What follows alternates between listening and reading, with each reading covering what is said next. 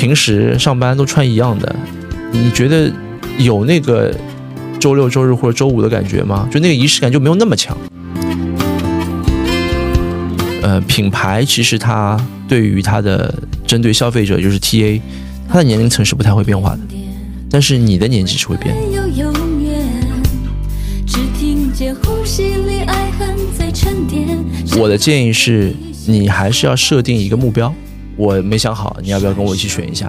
这时候男生那个脑子才能够开动起来。哇他没有漫无目的，我们去逛逛街这种想法。对，那个男生就疯掉了。我跟你讲，这什么逛这逛什么的呀？秋天那一年到今天，无所谓谁拖谁欠。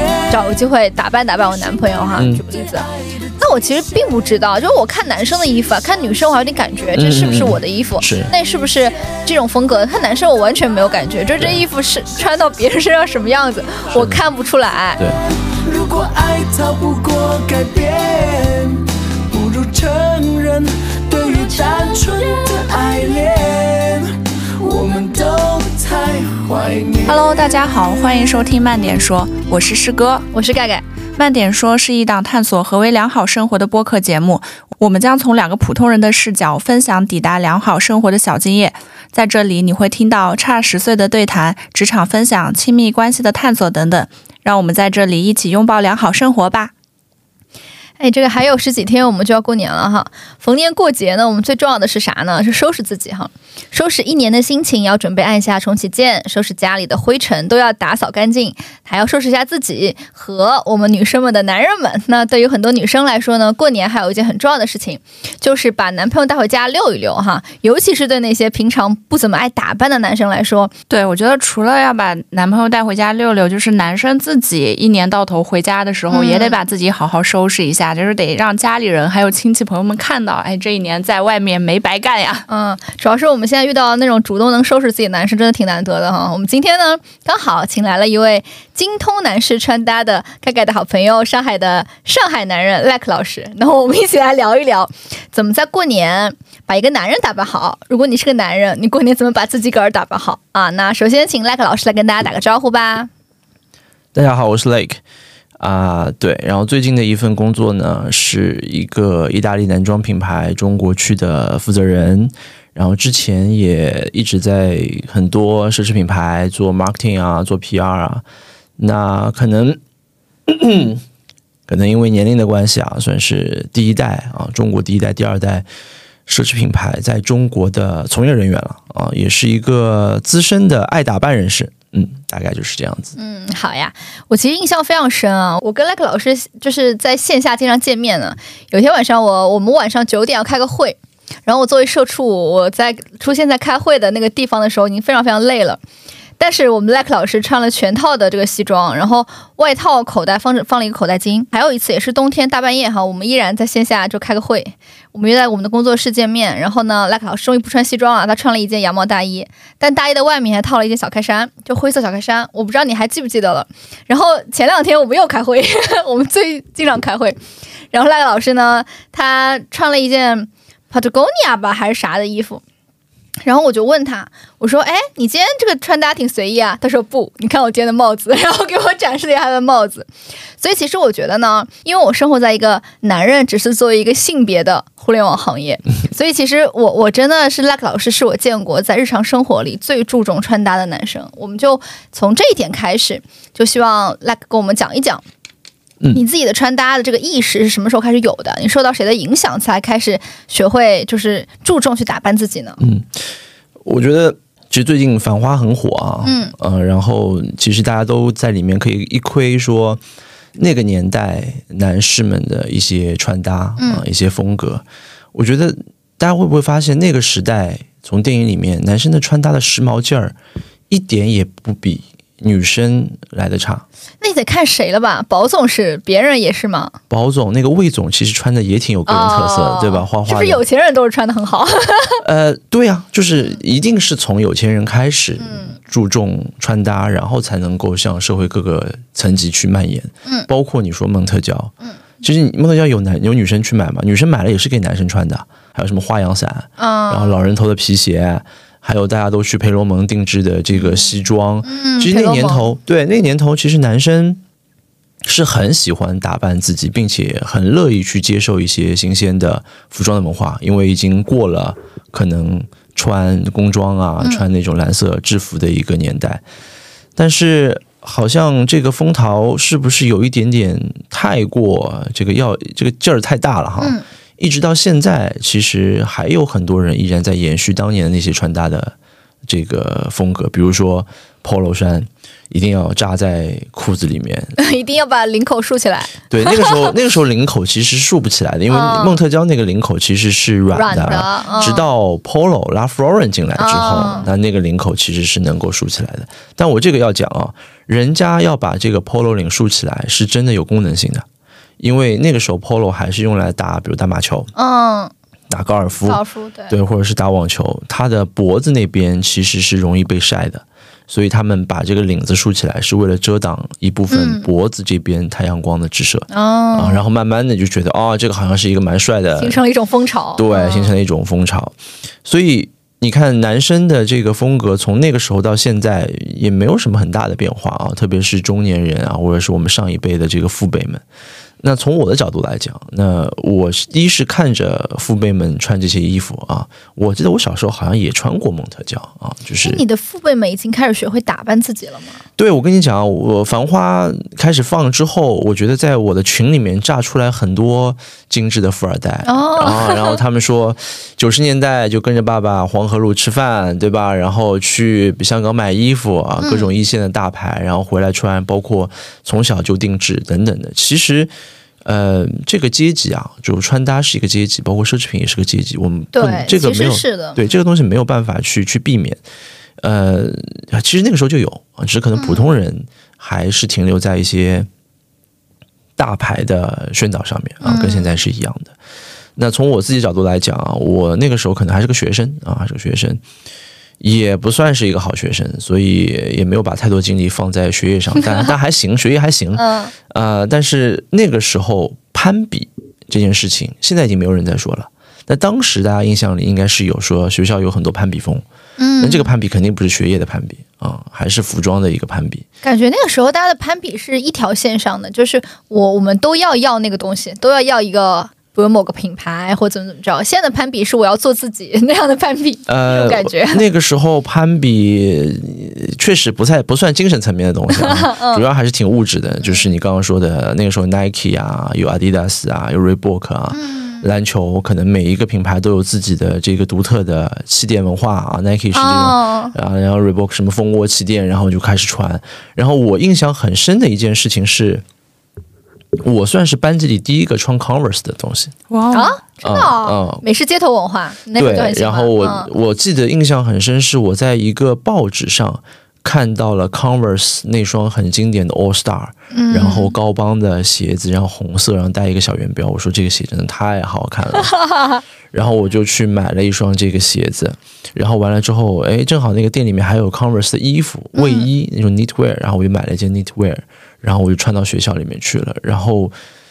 就忽然鹤立鸡群了，你知道吗？就是嗯带带领了一波小众文化大家的一个感受，因为那个当时你的同学们穿什么？就 Nike 啊，就还是穿篮、哦篮球鞋嘛，然后可能家里面条件一般的穿贝弗莱啊、什么狼啊这种，就中国自己的运动鞋品牌，然后还有小白鞋啊，那时候还有跑几几年啊？我能问问？那个九九九九十年代吧，九十年代。九十年代九九六九七这样，哦，嗯，对。上海96还是先进文化的对，发源地真。的，我觉得我九六九七年还没有去过麦当劳呢，你都开始穿匡匡威了。对，但是匡威也是挺炸的那个时候，嗯但那个鞋我我有一句说一句，不算特别好穿啊。嗯那个会磨脚是不是？感觉我我我应该这么讲，首先要科普是 Converse 这种风格真的是西海岸美国西海岸文化。嗯。就现在大家都说西海岸文化可能都是那种 West Coast 都是那种 hip hop，嗯，很宽大，然后那种样。其实，呃，西海岸是也是很 smart casual，很舒适啊，因为那边环这个天气环境啊，包括阳光海滩对，然后所以 Converse 这种板鞋、硫化鞋在当地其实是卖的很好的。嗯。然后玩很多人玩玩滑板嘛，嗯。所以呃，我算是引领了当时的一股风潮啊。然后后来也有人看，比如说穿 G Star 牛仔裤、弯刀牛仔裤，对吧？然后 Apple Jeans 的这种，就是每一波都会有一一群小的引领者啊，包括什么那个 Jan Sport 的那个运动背包啊，啊，是那个，哎，我们上大学的。时候感觉人手一个，真的，我就觉得那时候是我大学的时候才会看到 James Bond 这么的，对。这么的多，对？可能年纪嗯关系吧，就反正我们那个时候就已经开始了，就是攀比就就攀这些东西嘛。嗯，然后有一些就可能觉得运动就没什么可卷的，然后就开始卷一些日本的这种小众品牌啊，什么 Super 呃，没有 Super Dry，那个时候是 G 两千、哦 U 啊。Two，就偏一点点啊、现在我们叫阿美阿美卡基，就 American 哦 Casual，、哦，American Casual 啊，对，阿美卡基的这个叫阿美卡基，对，这样就有那么一点点的那种感觉，就开始有人卷那个了啊，所以呃，整个学校虽然你还是要穿校服，但是在校服外套里面也有很多玩法，嗯，包括我印象很深是，我们那个时候流行古惑仔。所以大家都会把衬衫的领头穿在西装的外面，啊，就你能想象那种很港风的穿着。老师特别讨厌这个，但是我觉得很有意思啊，因为其实美式、日式跟港式是完全不同的三个风格哈。嗯你们学校内部会带有鄙视链吗？当时其实是没有的，哦当时我觉得就是不同同学，就是学习更差一点的，那就是古惑仔啊，就是那样梳留很长的头发，跟那个陈浩南一样，然后或者是默默的染个染个颜色，然后把衬衫领子往外穿，或者是校服，就跟那种。不良少年一样那种感觉啊，穿这个校服。那好一点的学生，家家庭条件好一点的，那就我刚刚说了，脚上鞋一直在换啊，什么流行最新的鞋，就是他一定会穿最新的鞋、啊，鞋子而且都很干净这样子。哎，我觉得这蛮有意思，因为男生的穿搭或很大的这个预算占比是花在鞋上，对，这事儿是为啥呢？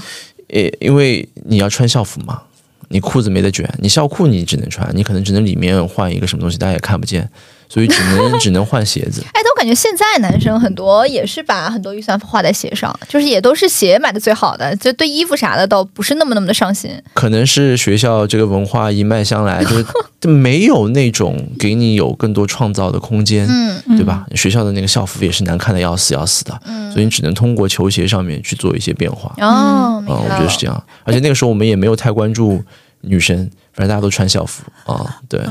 哎，因为我经常听说，就大家会模仿自己比较喜欢的明星啊，这些时尚 icon 去穿衣服，嗯所以你当时有没有特别喜欢谁？你觉得他的着装是你很欣赏的？当时我觉得应该没有一个在时尚方面的 icon 有有影响到我，但其实是会有一些歌星，你你还是会看 MV，因为那个时候会有 MV 嘛。嗯比如说那个时候谢霆锋横空出世，嗯对吧？然后余文乐这种什么特警新人类啊，什么、哦，就那种不羁，然后 bad 哦 boy 的感觉，你就开始慢慢的会挺符合你的风格，然后 bad boy 这种 Sun Street 的感觉啊。对，就那个时候那种坏男孩肯定是我们这种不好学生的一个主流的模仿的形象啊。对，所以多少还是会有一点往那边偏嘛。然后还有比如说 Backstreet Boys 啊、欧美的男团对 NSYNC 什么 Westlife 嗯嗯那种青春男孩的形象啊，也会是我们，但是那那些东西我们买不到。而且你学不来，就是你有时候觉得欧美的离你还稍微有点远，因为风格毕竟不太一样，嗯。嗯但是呃，日韩或者是港式，不港式就是香港港风这种这种还是非常容易模仿的，嗯。对，反正初中、高中就这么着了吧。然后到了大学，我觉得，呃，就开始慢慢有自己的一些想法了。因为毕竟你可以脱离你的校服，你可以有自己更更多的搭配。你的裤子，其实那个时候我觉得，呃，学校里面我觉得风格还蛮多的。我印象非常深，我们学校里有一对非常酷的 couple，永远是哥特风格。啊，哦真的、哦，大学时候一直是哥特风格。对，因为我们学校很大，那个时候其实需要骑自自行车或者是开那种电瓶车才能从宿舍到到教室的。然后那那一对就永远走路，然后走得很慢，就人群中非常最闪亮的那一对。呃，一开始我们觉得他们两人很难接近，你知道，全身黑，然后很紧身、皮的、铆钉的。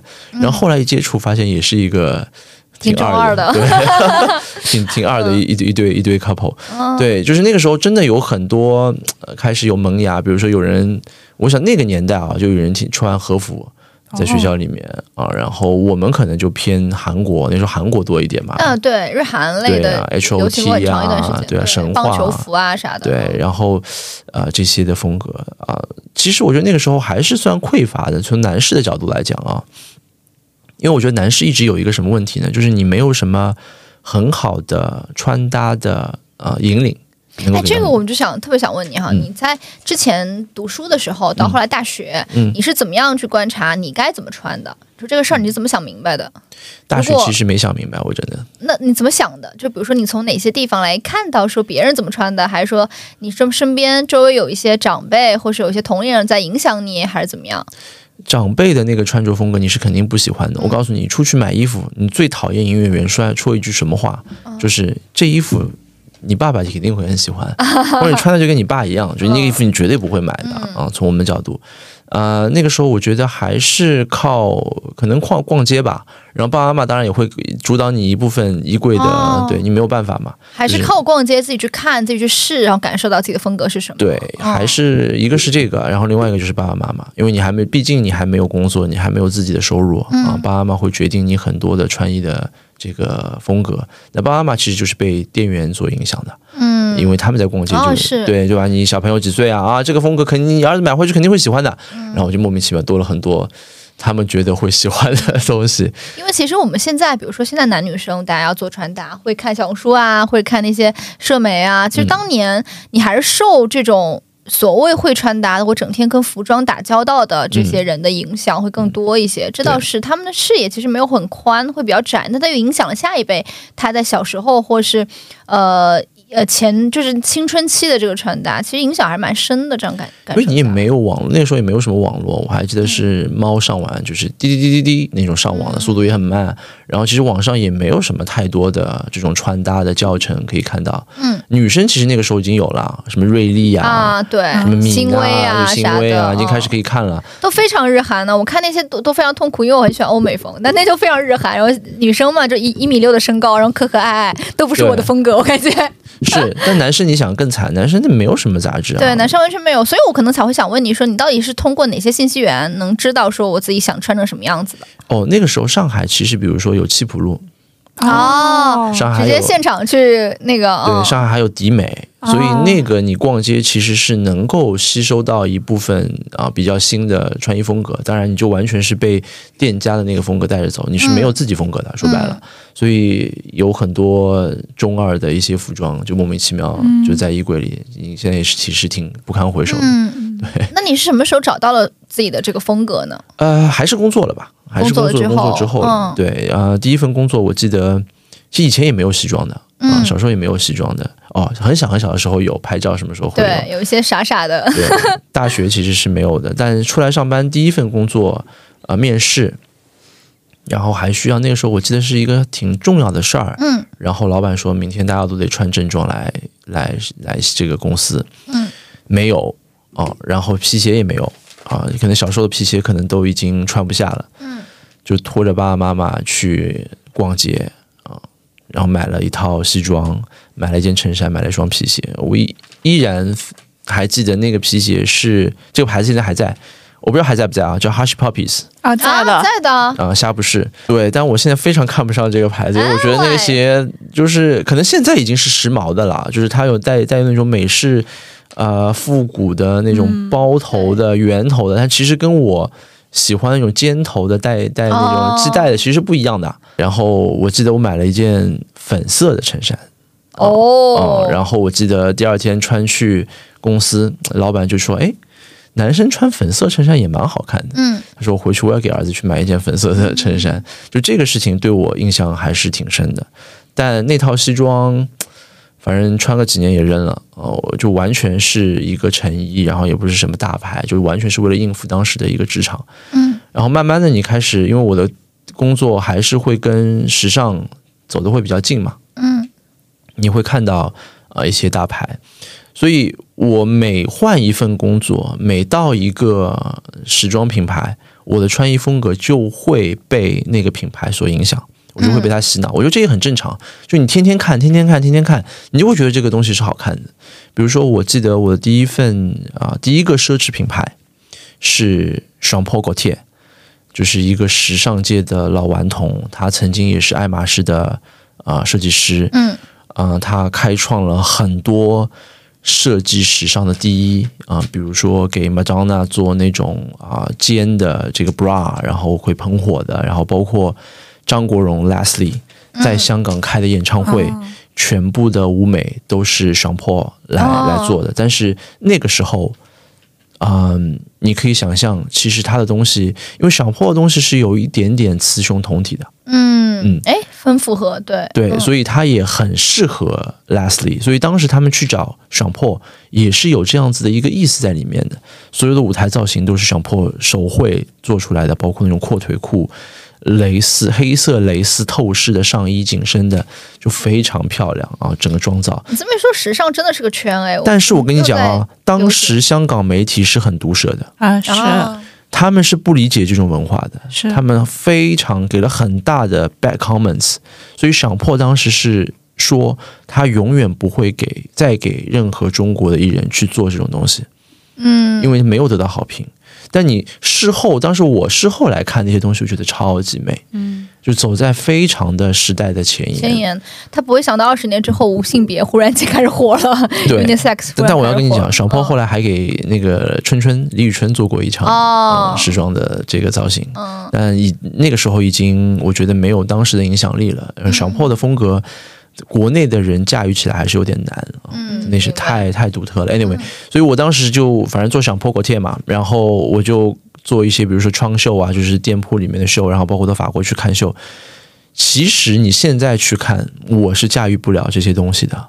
紧身的，然后透视的，很多细巧的针织的，然后很花花的东西。但当时觉得这个衣服好好看啊，所以我趁着内卖也买了好多想破的东西，嗯也现在依然堆在家里，也不舍得扔，因为我觉得这真的是一个 Lexi 来的啊。然后这这应该真的是对于我来讲是真正意义上小众奢侈品的东西，啊因为它现在已经基本不出自己的成衣了。全都是高级定制，都是哈克图。哦，哦，所以你想，我第一个就是想破嘛，然后后来呢就开始做日啊美国的一个当时很顶级的一个牛仔裤牌子，叫 Seven for All Mankind。嗯这个牌子现在反正也在嘛。就当时忽然，呃，牛仔裤这事儿很火，而且是高端牛仔裤很火，比如说什么 True Religion，就是那个弥勒佛的标啊。然后出了很多 J brand 啊，就是很多这种样子的，很一条牛仔裤得要个四五千，反正比 Diesel 还贵啊，这种牛仔裤，但真的很舒服，那个吸水，那个面料，但是那个裤子也肯定很不经穿，就是它完全违背了牛仔裤是一个耐用工装裤的一个理念，变成了一个很精致的单品啊。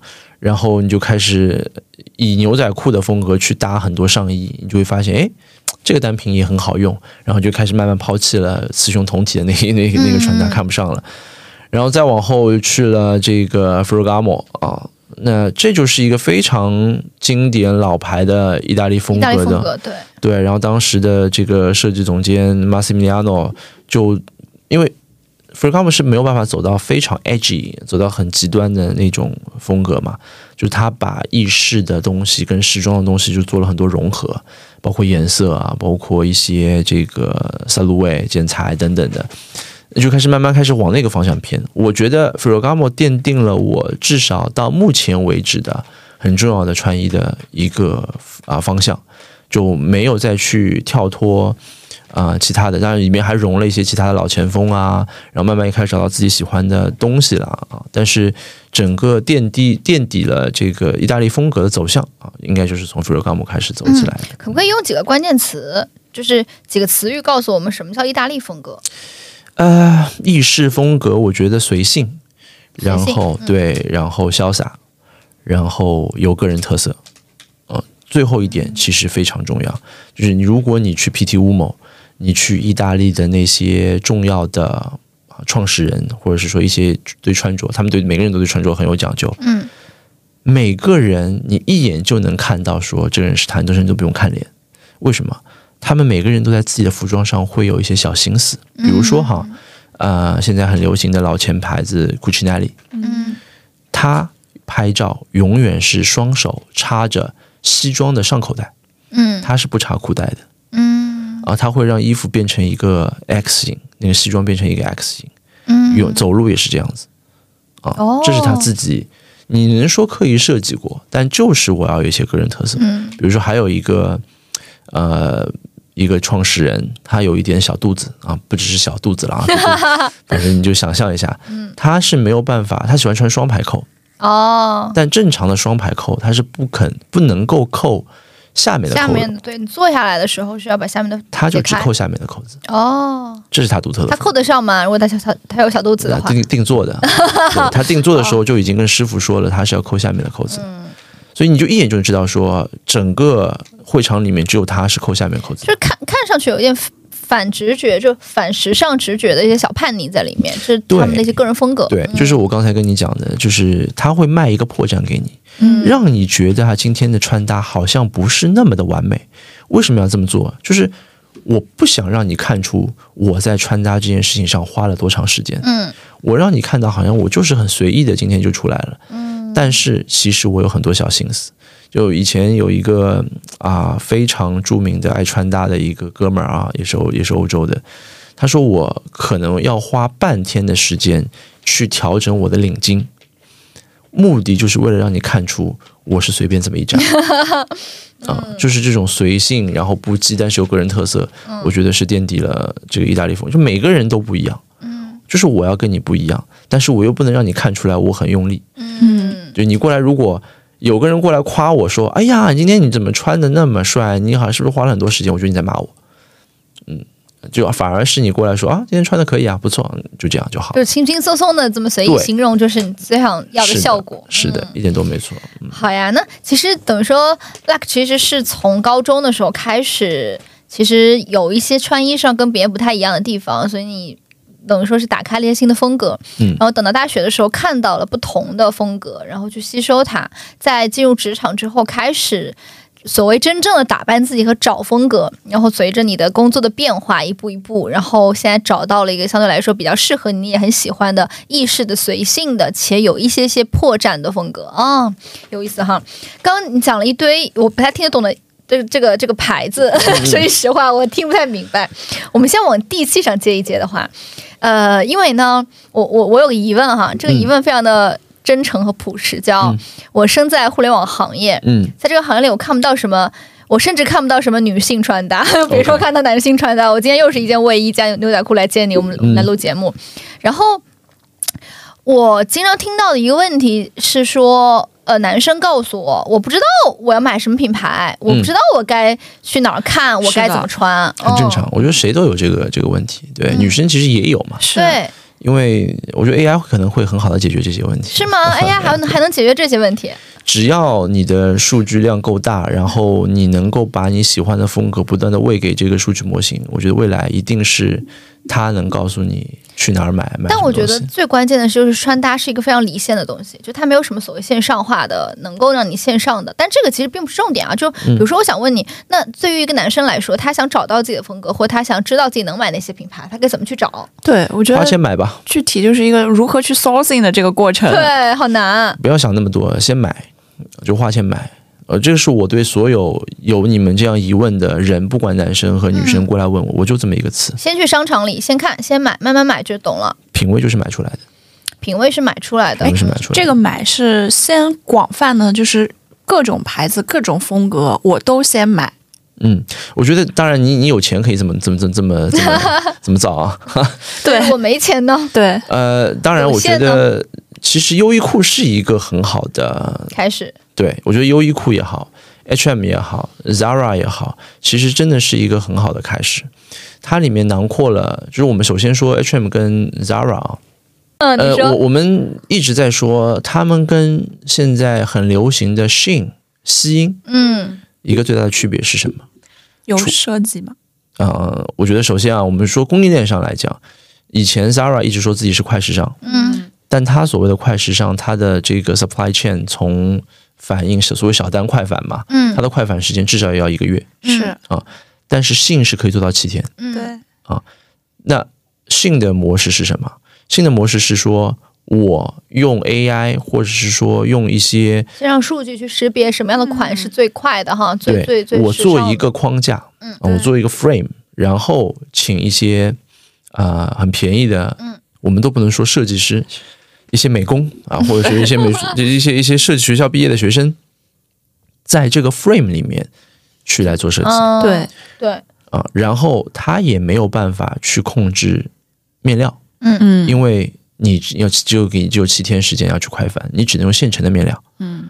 啊，你其实就是在一个完全被限制住的概念里面，很快的去做出一些很 cheap 的东西。嗯。但是这些这些东西又是经过了，比如说 A/B test，比如说大数据去做出来的，完全符合人心的这么一个产品、啊。它是我们就可以讲说，你想要什么，它就给你做什么啊。可能上面多一点点变化，但那个价格你也觉得不吃亏，就这么就这么完了。所以我觉得新的这套模式完全全部都可以用 AI 来代替，啊、完全不需要人在里面。嗯，你以后穿的衣服是 AI 给你打造的，那这个变成很可怕 AI。告诉你该穿什么，你对，这个很可怕，好像很喜欢了，对，这个非常嗯可怕。那对啊，Zara 跟 H&M 的好处是什么？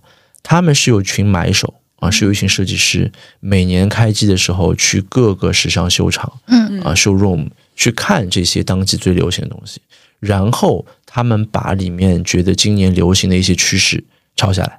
啊，比如说阔腿裤，啊，比如说什么 sheeling 的衣服嗯啊，比如说哪怕是卫衣，那我是大廓形还是小廓形？是是，短一点还是长一点，他们是有自己的判断。虽然这个事情也也很不道德啊，就是不尊重这个原创设计师的一些理念，但是因为知识产权没有办法保护嘛，但至少他们是站在了时尚的第一线，嗯嗯因为他们抄的是那些引领时尚人的一些概念啊，所以我的建议是说，你可以从 Zara 跟 H&M 至少啊一窥目前时尚界最流行的风格跟趋势是什么。比如说是印花，还是什么丝绸，还是大廓形，还是紧身，还是阔腿裤，其实你是能看到出一个大概的。哪怕你说我不用看当季的所有秀哦，我至少能看到说你只要跟 Zara 跟 H&M 买，基本上它那个 Total Look 就可以买哦。对，第二一个很重要的点就是不要认为自己的时装搭配能力很强，请你就买 Total Look。哎，这个点我感受非常深。我从小，因为我爸其实是一个挺爱打扮的人，说句实话。嗯，然后呢，他从小给我买衣服都是一套一套买，对啊他不允许你拆开买。是然后他甚至要搭配一个发型，跟你说你你这套衣服就得配这个发型来穿。嗯特别好，就是你知道，欧美以前有一个一直被街拍的日本 Vogue 的主编，他最大的特色就是从来不自己搭，他出现的永远是一整套一整套的 show piece。哎，所以我们说线下的有时候这个不能说导购了啊，就是嗯线下这个来教你怎么去搭配，或来帮你搭配好的这个人，嗯其实非常非常重要的。嗯，人家背后也是有一个 training 的团队，嗯都有整套的 training 的 material 都告诉你了。这样搭就是最好的，当然里面有赚钱的成分在里面，但是一定是告诉你说这样搭出来是好看的。你为什么不相信一个有了这么多年历史、有经验的人，并且在这一季的所有商品最了解的一个人给你设计好了搭配，你非得自己搭？嗯就没有必要啊。所以我觉得，首先，如果你不确定自己的穿衣风格是什么，先去买 Total Look，不管是 Zara 也好，H&M 也好，even 是优衣库也好，我这边特别要强调优衣库。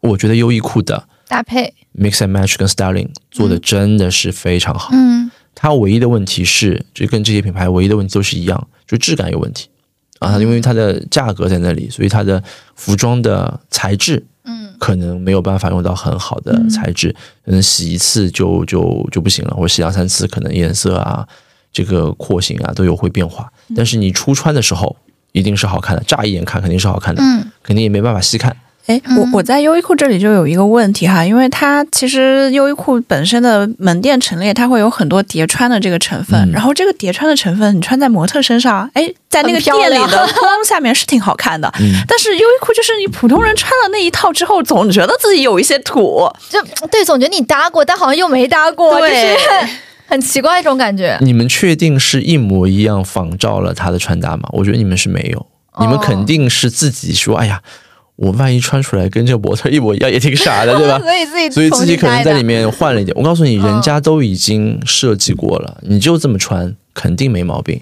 他们从颜色上、从质感上、从廓形上都已经搭配好了，你就这么买就好了嗯啊。然后，当然了，我觉得你首先要认清楚自己的风格啊到底是什么，因为你买完回来确实有可能那个风格跟你自己的气质跟形象不是很搭，那就再换了。反正优衣库七天无理由退货。嗯对你觉得不 comfortable，你就退掉，就还是一个穿衣，还是要首先自己觉得舒服，对吧？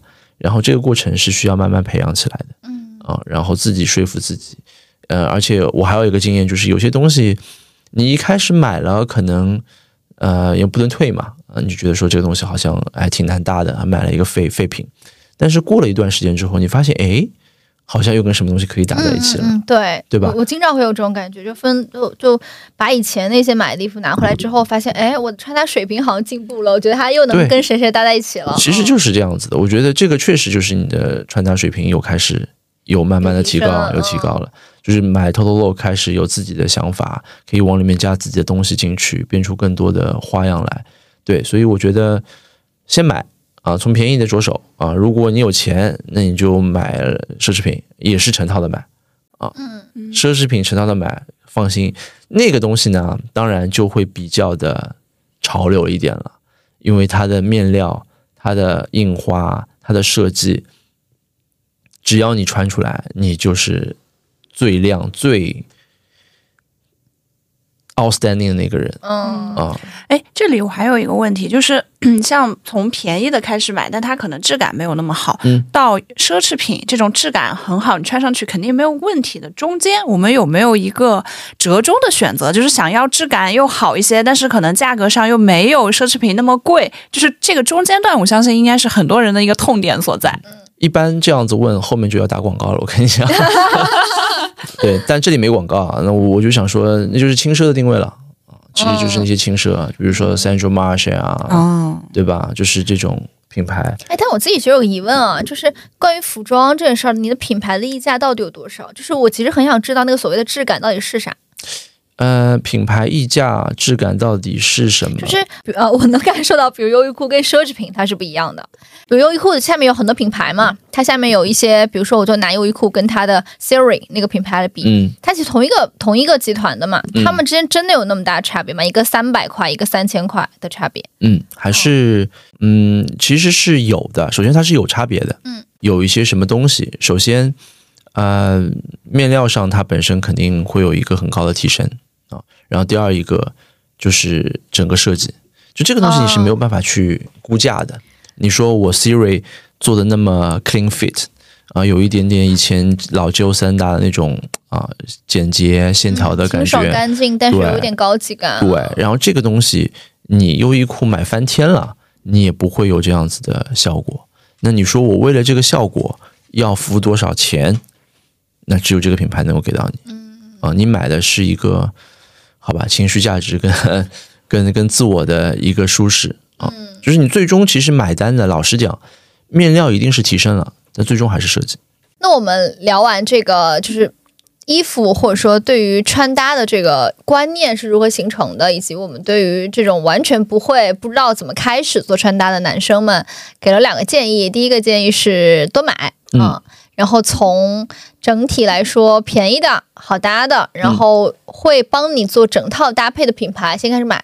对一一点一点一点试下来，找到自己的风格。嗯，那我们今天其实核心的话题是想回到春节这个穿搭，因为嗯其实这个时间点还挺特殊的，也是中国最重要的节日嘛。嗯，有没有什么穿搭建议呢？就是在春节的时候有特殊的。我我觉得我肯定不建议他穿的太太怪啊，不要穿的太扎眼。因为爸爸妈妈老一辈的人肯定还是喜欢男生穿着的风格干净利落，嗯啊，然后稳重成熟，不需要你有自己的风格吧，反正就只要你干干净净的就行了。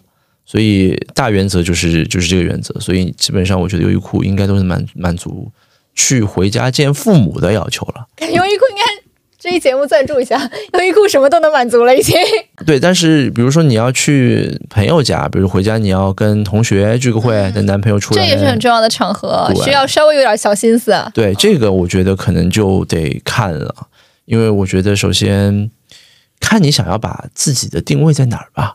就是你如果过去是想要秀肌肉的啊，你说我带了一个怎么样这样子的男朋友，那你可能就是得好好捯饬捯饬捯饬，嗯对吧？这个男生自己可能我觉得不一定能搞得定，你得根据你朋友们可能现场会穿的衣服上面再来一个 upgrade 嗯啊，至少有一两件小单品是让人家一眼就能够看出来说哦，有点厉害。嗯，就这个东西，要么就是大 logo，对吧？就刚我们说的，就一看这衣服就很贵啊，要么就是一些小心思，对嗯一些小心思，但是小心思也不要让它变得太就是奇怪啊。哎，男生身上有什么小心思啊？女生我大致知道那么一些哦。嗯男生身上的小心思，我觉得啊，嗯、看吧，就是如果你希望，比如说想给你朋友看到男朋友是那种比较成熟稳重这一面的，那我觉得西装一定是一个好办法。嗯，嗯那你就可以有西装上有很多玩法了嘛。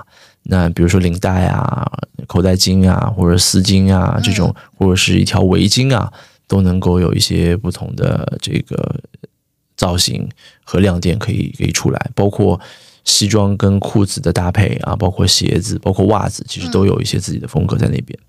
那如果你说我就想要男朋友可能运动一点、阳光一点，那我觉得其实呃颜色上面啊，然后颜色上面，然后就可以比较亮眼，可以给你穿一个情侣搭的风格，我觉得其实就是非常好的，就是撒口亮的，是对吧？在某些小元素、一些环节上，颜色稍微呼应一下，其实是一个很有意思的一个小心机哈。对对，我觉得其实就差不多了啊，你真的没有必要搞到太夸张啊。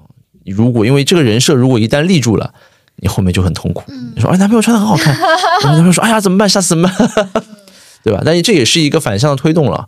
就是只要每次见朋友都都穿的很好，那可能他每次都会有这么一个仪式感，其实也是蛮重要的。因为人都有懒惰的心理，对吧？就如果这个朋友其实不重要，或者这个事儿不重要，那我就像今天穿个卫衣、穿个裤子就来了，对吧？如果这事儿其实是挺重要的，那你每次可能去之前都得想办法去换一些衣服。嗯，我觉得这件事情以前香港做的很好啊，就是我们还是说老钱，比如说一群名媛或者富太太啊，他们决定了我们比如说下周要去泰国啊，或者是要去某个海滩要度假。好了，从这个星期开始，一整个星期都是 shopping。你要去想象你去到那一边每一天的每一个造型，比如说早上吃早饭是什么造型，下午要出去晒太阳了什么造型，要游泳是什么，晚上还有 party，等等等等，你可能得办个十几套，然后可能还要留一点箱子给到当地的一些着装。所以极具有仪式感，而且朋友之间是非常 enjoy 你有自己风格穿搭且有自己品味的东西啊，这才会把整个服装能够卷起来。所以你看一些老的那种买手店，像 l a n c a f o r d、像 Joyce 这些品牌，为什么以前在香港就做得非常好？就是那些人他已经不满足于说我在那些大品牌成衣店里面一整套一整套的买，他们就希望找一些小众品牌。嗯然后符合我个人特色的，然后能穿出我自己气质的啊，然后那些东西，那那些东西你可能香港没有办法独立门店，但是在这些买手的视角里面，他可以能买到。嗯，那只要你买到了，因为它量也不会很大嘛，那你买到了，你就是那个当天穿的最好看的那个人，或者说有些视频，朋友就觉得你很合适啊，别人搭都不好看，你能搭出来很好看的东西，那也是赢在了那边。因为你想啊，他们去那边度假，整个情绪、整个状态就必须用服装来烘托嘛，对吧？否则你永远穿一个什么工字背心，穿一个拖拉板，穿一个鞋子，你自己会觉得自己好像很邋邋遢遢的，没有没有那种感觉，仪式感不够强啊。所以我是觉得，适当的来营造一些仪式感。然后固定的时间、固定的周期，可能会能够推广、推进你个人的时装品味啊，跟购买需求。当然这，这事儿挺费钱的啊。呃，因为我们今天问的是男女朋友之间，我怎么帮男朋友搭配，以及男生怎么自己搭配嘛？你们你们还会有这种专门搭配一下去约会，跟自己的男朋友、跟自己的太太一起的这样的机会吗？有吧？我觉得就是还是那句话，两个人一起出门，然后如果要去做一件什么事情，如果这当然日常逛街，我觉得没有必要啊，你就穿着舒适就好了。但如果比如说圣诞啊，到朋友家们去做这种 party 啊、红 par 啊，或者是跨年啊，多少还是要有仪式感，然后两个人穿搭要有呼应一下的。嗯然后我也挺啊、呃建议说，大家在做举办红趴可以放一些 dress code，嗯，然后让大家都能够把这事儿给卷起来。我刚想问 Like 一个问题，就是他提到了说男生过年回家或者在一些场合，我应该怎么去搭出小心思嘛？那在 Like 你的眼中，男生会分成可塑性强和可塑性没有这么高的这两类吗？就是嗯比如说，我认为，就比如说他本本身身材条件很好，然后高高瘦瘦，皮肤白白的，嗯那他的可塑性，它可以搭配的范围就很多，一些花哨的元素啊，在他身上就不会那么的突兀。但是相反，对于一个本身可能皮肤特别黑，然后运动型的男生，嗯他的可选择范围就很少。我觉得对，这这个是有有挺有道理的。我觉得正常男士、正常身材，其实就应该有很多风格。当时看那个叫什么《披荆斩棘的哥哥》，嗯，我其实是挺受不了的。就是刚开始所有人进来，大部分人进来吧，就是不管你是什么年纪，都其实穿的希望能够减龄啊，可能都想、哦都希望穿 hoodie 呀、看上去年轻是吧？对，但我觉得男人的年龄其实是优势，你应该穿一个符合你当下年龄的一些服装，你不用刻意的说，我强调一下，说我其实是可以穿年轻的，我觉得没有这个必要。你在那个场合下面就应该展现你年龄的优势感，在那边成熟的魅力。嗯，我觉得这个跟中国还有国外对于年龄的这个观念其实是有关系的，就是有一点关系吧。但你你在现在在网上也可以看到啊，那种老爷爷们也穿得很正式啊，穿得很那。我自己是觉得啊，我因为可能日常服装也比较多啊，呃，所以我会想要更加好玩一点啊、我会不拘泥一种风格啊、比如说，虽然大家可能看到我穿西装啊，穿这种比较多，其实我自己也会有阔腿裤，然后也会有比较嘻哈街头的高阶的东西。呃，虽然虽然现在穿起来感觉也不太不太我啊，但是偶尔穿一穿自己也蛮高兴的，就是了啊。那我我就有一种感觉，是小时候买衣服，你总要考虑两个事儿。第一个事儿是要百搭，第二个是要耐脏，哎，不考虑钱的嘛？哇塞，啊不不你有点有点有点东西啊。你知道吗？就是因为考虑钱，嗯所以才要百搭又要耐脏，这样我能穿得久又能好搭。但其实一件衣服它有一件衣服的定位，一件衣服有一件衣服的。的作用，嗯我就可以买一些我可能平常也不太爱穿，但其实它会在一定场合有一定作用的这样的一些衣服留在我的衣橱里，有个有它一个位置。这个对于男生来说，对于女生来说都是挺重要的。我现在发现啊，就是穿衣的风格，或者说成为某种显学的穿衣风格，和现在的一些在社会经济上占主导的行业还是蛮有关系的。比如说格子衬衫的这种流行，可能就和互联网逐渐在这个走入大众视野，互联网行业成为一种显学有关系。我蛮想问问，like，如果说你你你在张江，你看到这么多男生，你是什么样的一个体感？我觉得不用在张江啊。我觉得现在我自己的办公室，哪怕是时尚办公室，其实哪怕是媒体办公室，我跟很多朋友也都在聊。嗯，男生的着装其实是蛮弱势的，或者说是受到一定歧视的。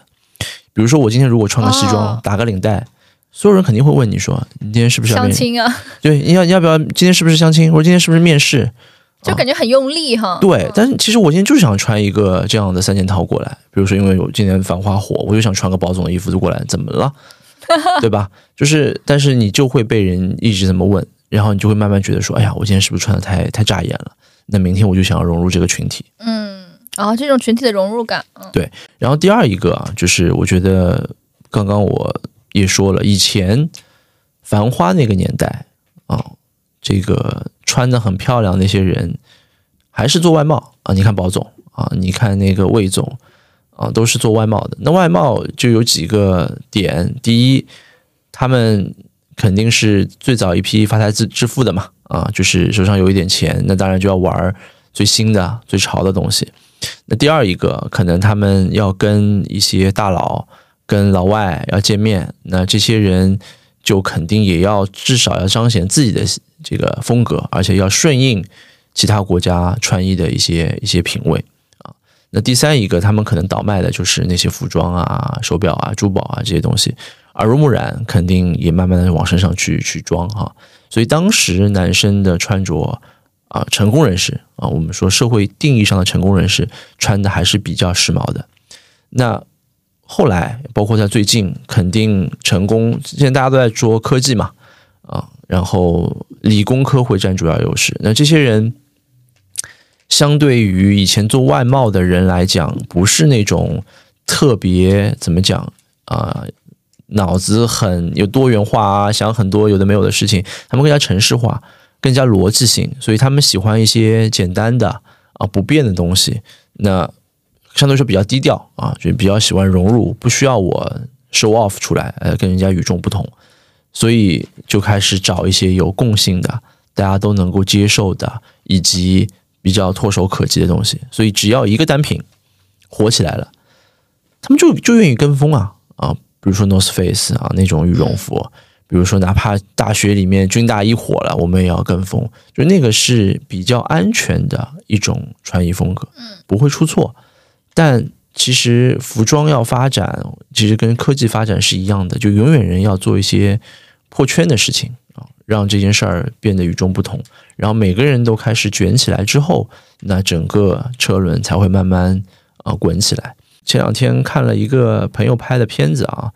呃，一个小视频，就是说，像我们这种穿西装的朋友，有几个崩溃瞬间，就是刚刚我们说的这种情形，说今天你要去面试啊，今天你要去相亲啊，穿的那样子，或者说，哎呀，你是不是要现在要买保险给我啊？嗯。这都是那种崩溃瞬间，就大家都有一定固有的成见，对有一些固有的成见，特别是你知道现在什么东西卖的最差吗？在在男装店里面，帽子。领带，领带。哦，领带，对，我我记得我小时候，小时候我们家我爸还会有一些领带，还会有那个领专门的领带夹。嗯，我爸天天穿领，就天天穿西服领带上班，天天没有一天不是。嗯，嗯，有人问他吗？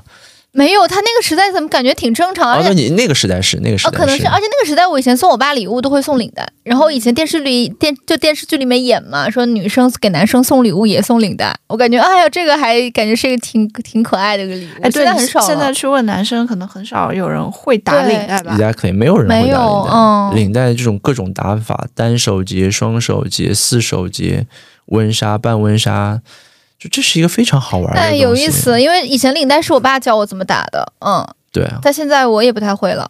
是呀、那咋整呢？这真的是没有办法。就这个东西，感觉失传了。对，是在国内真的没有什么应用场景，太小了。嗯，就真的只有你面试的时候可能。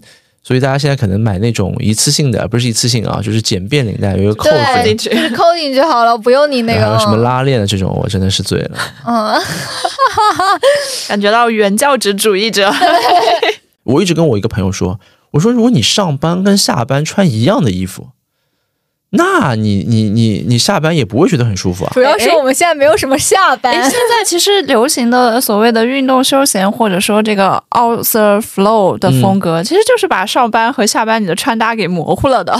对，所以我就问想问你们一个问题啊，反正我上班下班是穿完全不一样的，就是你像以前我那个年代啊，我们有说有有点老气，我们是有叫 casual Friday 的，对，就是就是很多像外企现在都还有，嗯比如说你周五是 business casual 啊什么之类的，就是你一整对你一到四都必须是就是至少是很正式，至少是 business formal business、啊，对，然后你你 Friday 你可以穿一个就像你说 smart casual 的风格出来，当然我们对 smart casual 有很多定定义啊，但至少你是有一天哎周五了，对吧？那个感觉是不一样。那我到周日、周周天，可能我还有一个更舒适的一个服装在那边等着我。所以像你们如果平时上班都穿一样的，你觉得有那个周六、周日或者周五的感觉吗？就那个仪式感就没有那么强。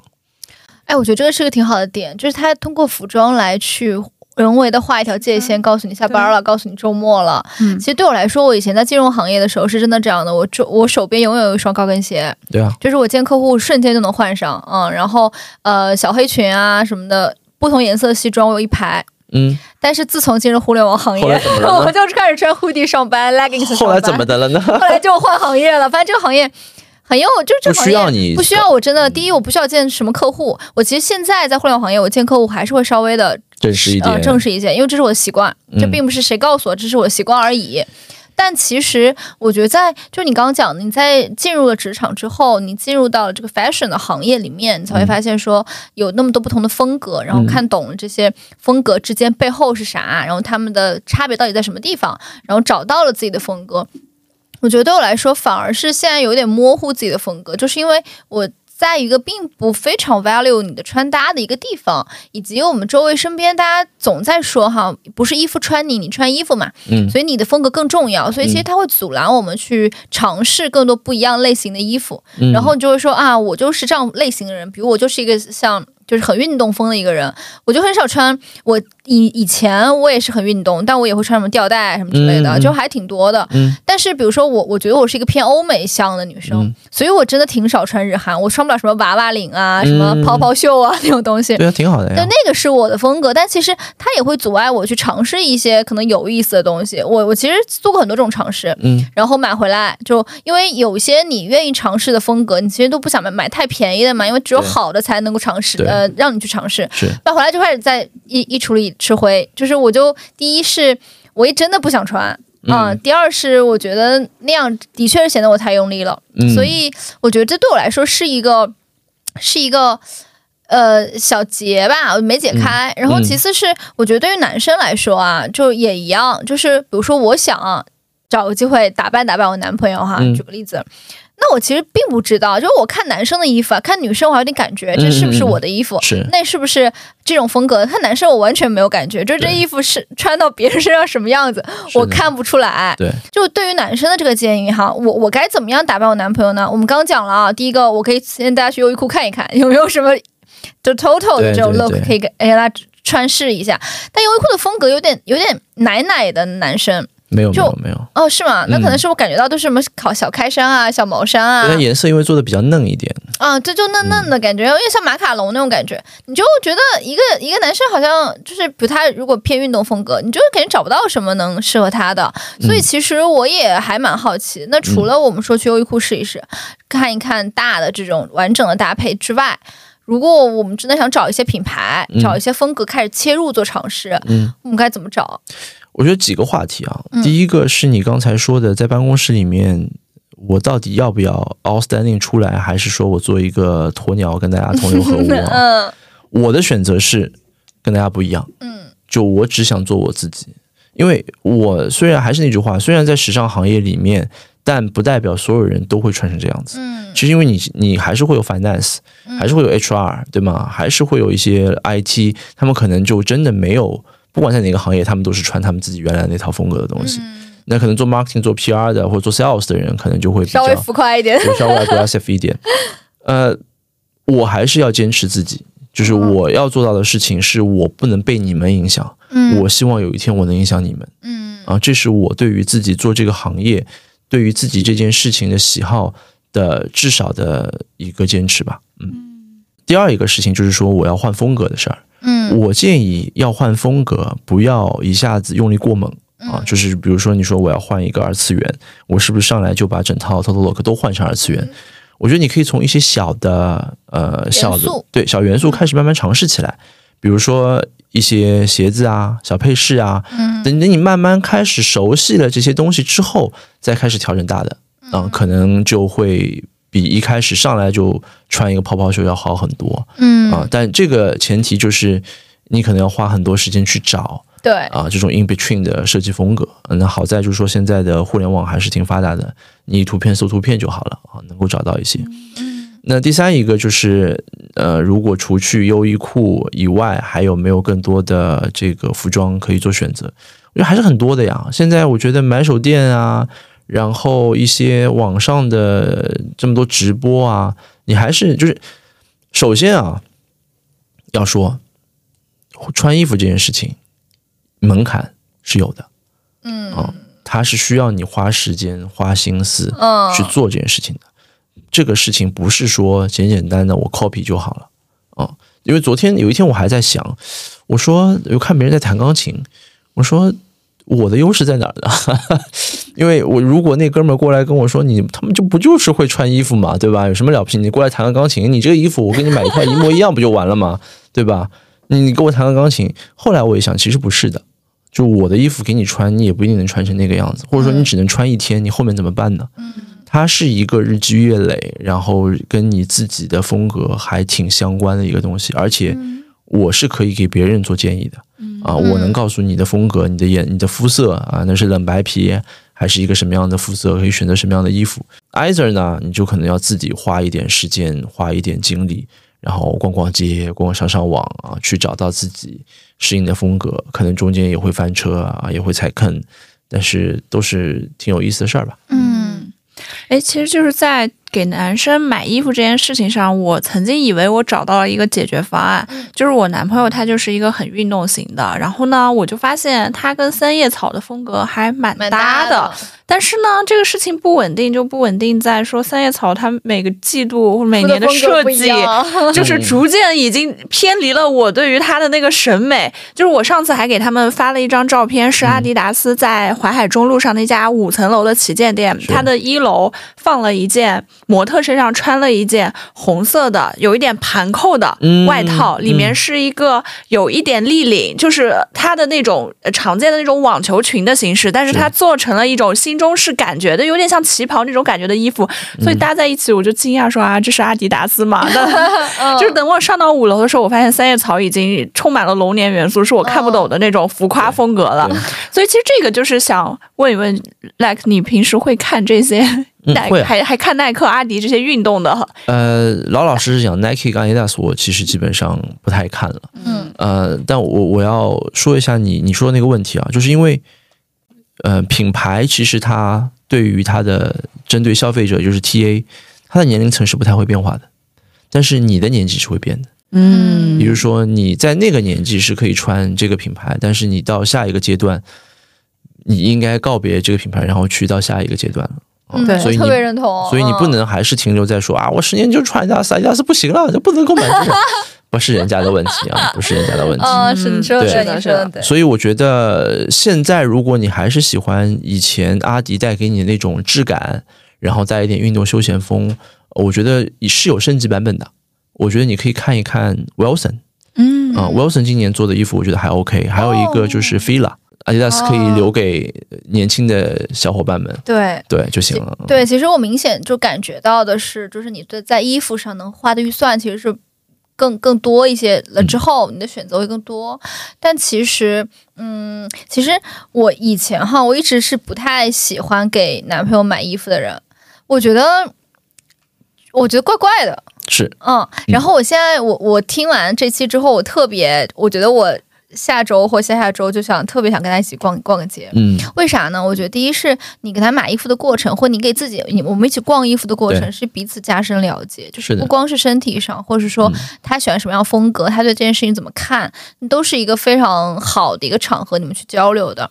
然后其次是。因为我感觉现在互联网买衣服真的减少很多乐趣，就大家可能得物上看一看，或淘宝上看一看，就把衣服给买了，嗯。然后你可能买到的就是类似像 North Face 啊的羽绒服那种非常非常大陆货的东西，但其实你在线下逛的时候，会有很多很多藏在那种你看不到的地方的一些有趣的衣服，然后呢，你在这里面跟呃店员也会有些交流，他教你怎么去搭，其实也是慢慢的一一些过程嘛，你会找到更适合你的风格，这种风格下大家怎么去搭，因为其实在线下店的时候都是给你搭配好了一套，然后就非常非常明显能看得到他他是怎么来怎么来做搭配的，我觉得这个时间花的是挺值得的，而且挺其实挺高质量的。以前我们总觉得这个买衣服好像跟消费主义啊，跟什么什么联系的很紧，其实它就是在问你愿意把时间和钱花在什么地方。嗯，我以前小时候的感觉是说啊，好学生不该把时间花在打扮自己身上。是的，我们还是要这么建议，好好学习比较重要。嗯，反正也没学生在听这个。就总觉得你好像把时间花在了这个衣服上，或花在你打扮自己上，是件不太对，加引大引号的不对的事儿。嗯这个观念会一直贯彻到你工作之后啊，或怎么样。女生可能还好，男生就会越来越多的会觉得啊，你你你有时间打扮自己，不如。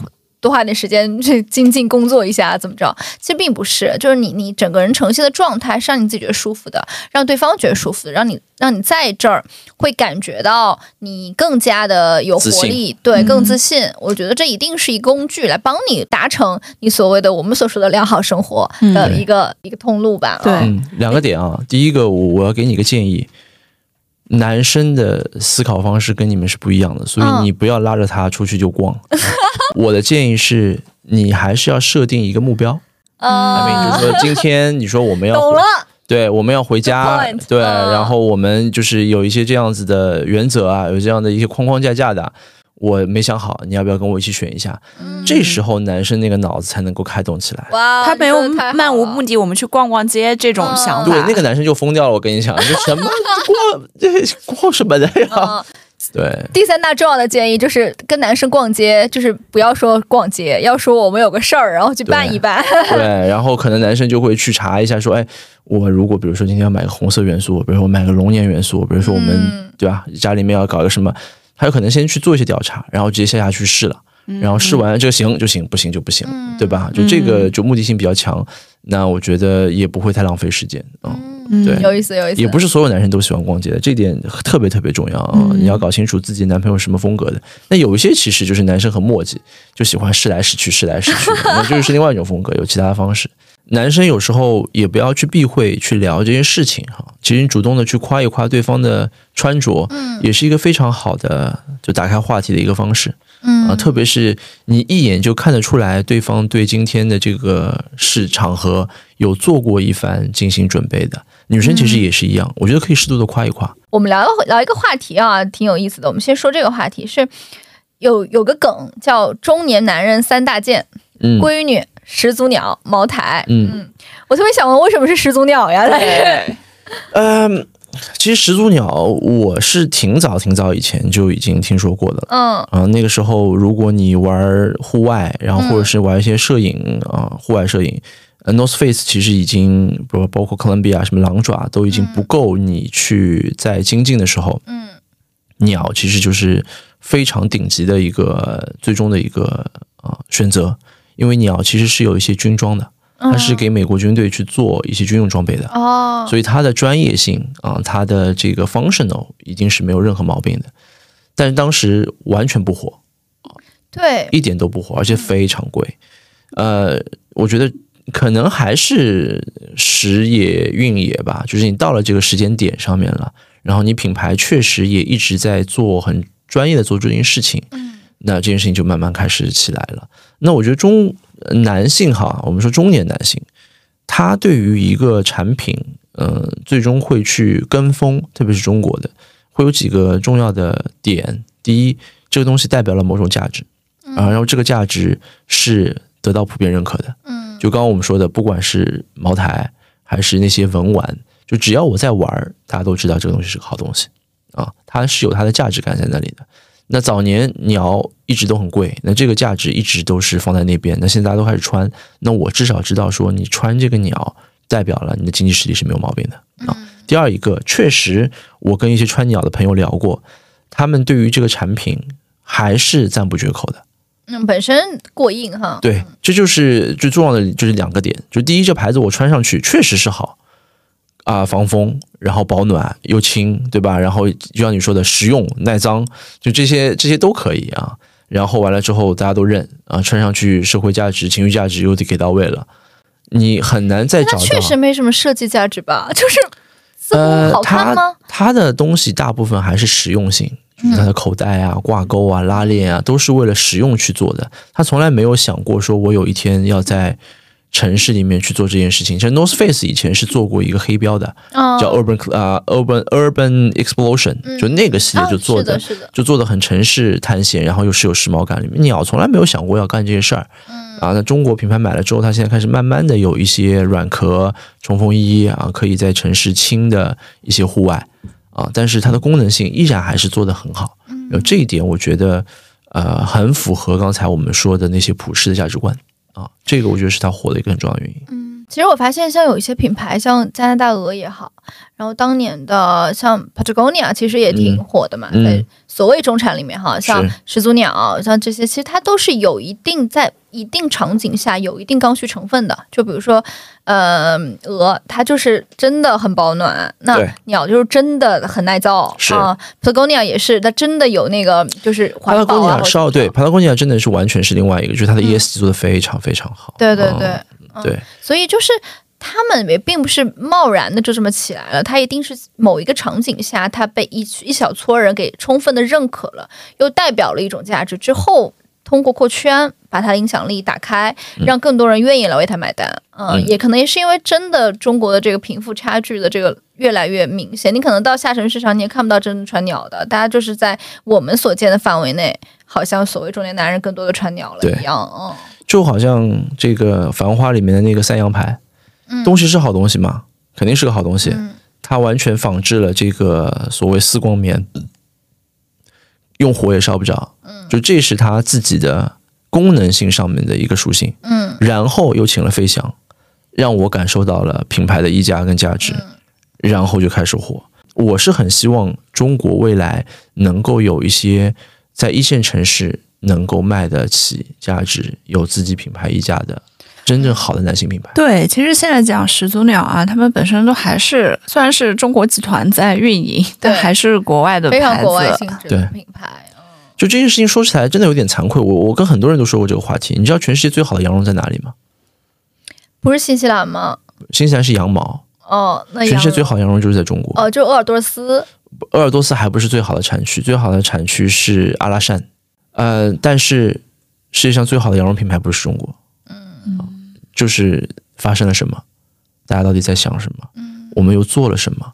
然后我们能做什么，能让这件事情变成中国最好的这些事情？嗯我见 like 这么多次哈，你没应该没什么衣服是重复穿了的，所以我特别想问，你衣服这么多，你烦不烦嘛？我很烦，非常非常烦。对，我都很想问你的衣柜到底有多大？对，我我跟你讲啊，我们圈内有一个很极致的，呃，我觉得一个女性，一个一个男性的朋友，那个女性是多买了一套房，就专门用来放衣服，放衣服啊，专门用来放衣服，因为节目又被骂了。你 这个呃果然是穿衣是一个跟阶级有关的事情。对对没有这个东西就跟乐高是一样的。你觉得我买不起乐高吗？我是没有买不房，起房来放乐高，对，乐高卷到最后卷的就是房子，嗯对吧？呃，其实衣服也是一样的，就是当然，我们如果说 ESG 啊，你当然就是每一季你买 Sara HM 这些事情你是不烦恼的，反正穿一季就可以扔了。那下一季反正有新的风格，反正价格也在那摆着。但如果你买一些好的品牌，你一定会就是涉及到收纳、换季啊、这些这些这些事儿。上海其实是一个挺要命的城市，嗯，对于爱穿衣服的人来湿，对不对？那嗯，首先第一四季分明哦，对你春夏秋冬每个季的衣服它都不能少买，对吧？冷、哦冷起来又冷的受不了，热又热的不行不行了。我要是在东南亚，根本不用买羽绒服。对，真的是。然后完了之后呢，就像你说的，上海很潮，嗯，所以那些高档的皮类的东西其实就很难养护，很难打理。很难打理。我有一个包，我我有一有一段时间忘了去去，有一季反正忘了拿出来宠幸它一下，然后就没的不行不行的，就整个包哦颜色都变成绿色的了。哎呦，对，把我心疼的呀，真是。但这个事儿你没办法啊。然后我跟北方的同学去聊这个事儿，他说我们北方没有这事儿啊，北方就怕皮裂开来。我说这事儿其实还挺好办的哈。嗯，对，所以上海每年到换季的时候，其实真的要了亲命了。然后我就觉得我所有的钱都贡献给那些养护的，干洗公司啊，嗯对，好在我跟你讲啊，现在是有一些真的高级的养护公司，比如说你羽绒服越买越好，然后羽绒服上面有毛吧，嗯，啊，羽绒服上面有皮吧，然后羽绒服上面有金属吧，啊，那些东西它标签上说又不能干洗又不能湿洗的，对，那你肯定会脏嘛，嗯啊，然后怎么办？其实羽绒服本身应该是湿洗的，啊，是没有哦是没有问题的。但是呢，因为你它外面的那些就是外壳上的材质，它导致它不能不能干洗，特别是那种皮羽绒，哦，不能湿洗就。不能湿洗。嗯，所以反正现在有一些高级的什么液态二氧化碳啊，能帮助你更好的去处理，但这个东西绝对不便宜。嗯，就反正大几百块钱洗一件衣服，甚至是啊、就是贵。对你的衣服越贵，你就越要用这些东西。对，没错，你你越好的东西，越越好的对它，对所以它这个这个就是非常非常指数级的上升。我跟你讲啊，反正就每年换洗收纳就真的好贵好贵的，嗯，特别是包括像羊绒、羊毛，我是不建议干洗的啊，除非它很脏很脏，因为你知道它本身就是像头发一样的，就是毛羊毛羊的这些毛发嘛。你想，你头发如果干洗一次，你头发还能要吗？对吧？而哦，且所以羊毛是不能干洗，那羊毛羊毛是推荐你干洗，但哦我的建议不建议是，你就用护发露或者是比较好的那种羊毛专用洗衣液，轻轻的揉一揉就好。你不知道我洗坏了多少羊毛的羊毛衫，就很多羊毛衫我都是穿一次，然后洗就洗坏了，要不然就我不知道它含羊毛那么多，然后我就给它自己洗了，然后洗完之后变成变成我们家猫穿的了，它太小了。对，所以第一看洗标啊，第二一个就是呃，用便宜的羊毛先试一试，用好的羊毛、哦羊毛洗衣先试一试。温水三十度左右，然后揉一揉，然后不要不要把它挂起来晾，平摊晾。对，平摊晾。对，我后来这这一次这这个话题，我们俩之前都说要开一期专门来聊一聊 这。些踩过的坑，我我真的有时候恨不得不买羊毛和羊绒，就是因为我觉得第一它又贵，嗯其次它真的太难打理了。我穿一次我压力好大。我妈给我的经验就是少洗，少洗少洗，哦所有东西都是这样子的，对都少洗是吧都少洗，尽量就所以说耐脏这个事儿是有道理的，对，对，就肯定是越洗这个东西越越容易坏嘛。嗯，然后如果你不担心这个衣服就是羊羊绒就干洗后到后来可能没有那么软啊，其实干洗是 OK 的，嗯，但是有一个说法就是你每干洗一次，这个羊绒衫跟羊毛衫就等于死一次。天天哪哪，因为你是不买了吧。人的毛发它是有不断的营养，它是可以去滋养，它会长出来新的。那羊毛那些东西都已经弄完了，那不可能有自我修复功能了，对吧？然后那些化学制剂对它肯定是有伤害的，对吧？所以尽量呃能学习好的手法，就还是湿洗，就是等于用洗发露给它弄一弄啊，它还是有一定养护功能的。实在不行就干洗啊。哎，真正呃养好一个东西，跟一个东西好好相处是需要很多时间的投入的。对我们现在很大的问题就在于没没有时时间真的对于年轻人来说真的太难了。玩儿也没时间，照顾一个东西也没时间，做顿饭也没时间，让自己变美都没没时间，那你想要干嘛呢？这是 有道理。在搞钱，反正也反正也没有搞来。最近看了一本书，嗯说如果把你的工作退回八个小时，那你生活的一切可能都会好起来对。你很多问题迎刃而解，嗯就是因为你工作时间太久了。嗯，那我们今天非常感谢 Like 老师做客慢点说，给了我们很多关于女生怎么打扮你的男朋友，以及男生怎么去做穿搭的一些很很多很多非常非常实用的建议，跟我们聊了聊他是怎么成长为一个这么爱打扮的，也打扮的很好的精致上海男人的哈。嗯，呃，那其实我们一开始的话题是说，我们给大家在过年时间提供一些建议。那呃，我们觉得不管你在日常生活里多么的不修边幅，这是每个人生活方式的差别嘛。但是呃，在一些特殊时刻。在一些呃你觉得重要的关键的一些时点里面，还是值得好好的去尊重自己，做一些有仪式感的一些穿搭也好，在你的生活里植入一些小惊喜。那我们也希望你通过这些小惊喜，能够在日常生活里对自己多用心，嗯，对身边的人，对爱的人多用心，是的，嗯，只有这样，我们才能够真正打开我们的良好生活，嗯。是的，好的，谢谢，好谢谢 Like 好，谢谢老师 Like 老师。谢谢。好，那又是我们今天的慢点说啦，那感谢大家收听，我们下期再见，我是盖盖，我是师哥，我是 Lake。好，拜拜。抱紧一点点，以为还有永远，只是你呼吸里无情太明显，我又何苦追问你的眼？山上的夏天，反方向把我们拉远。我低着头向前，想走出你的世界，却跨进了秋天。那一年待不到今天，无所谓谁拖谁欠。也许男人对爱的极限，是继续相信永远。这一天回不到那年，小小幸福我们已好几天。如果爱逃不过改变，不如承认，对于单纯的爱恋，我们都太怀念。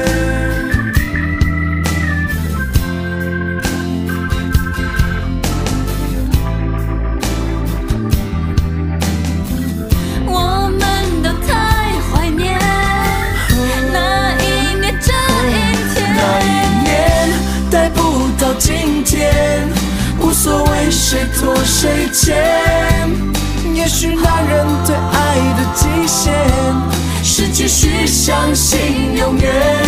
这一天回不到那年小小幸福我们好几天。如果爱逃不过改变不如承认对于单纯的爱恋。太怀念。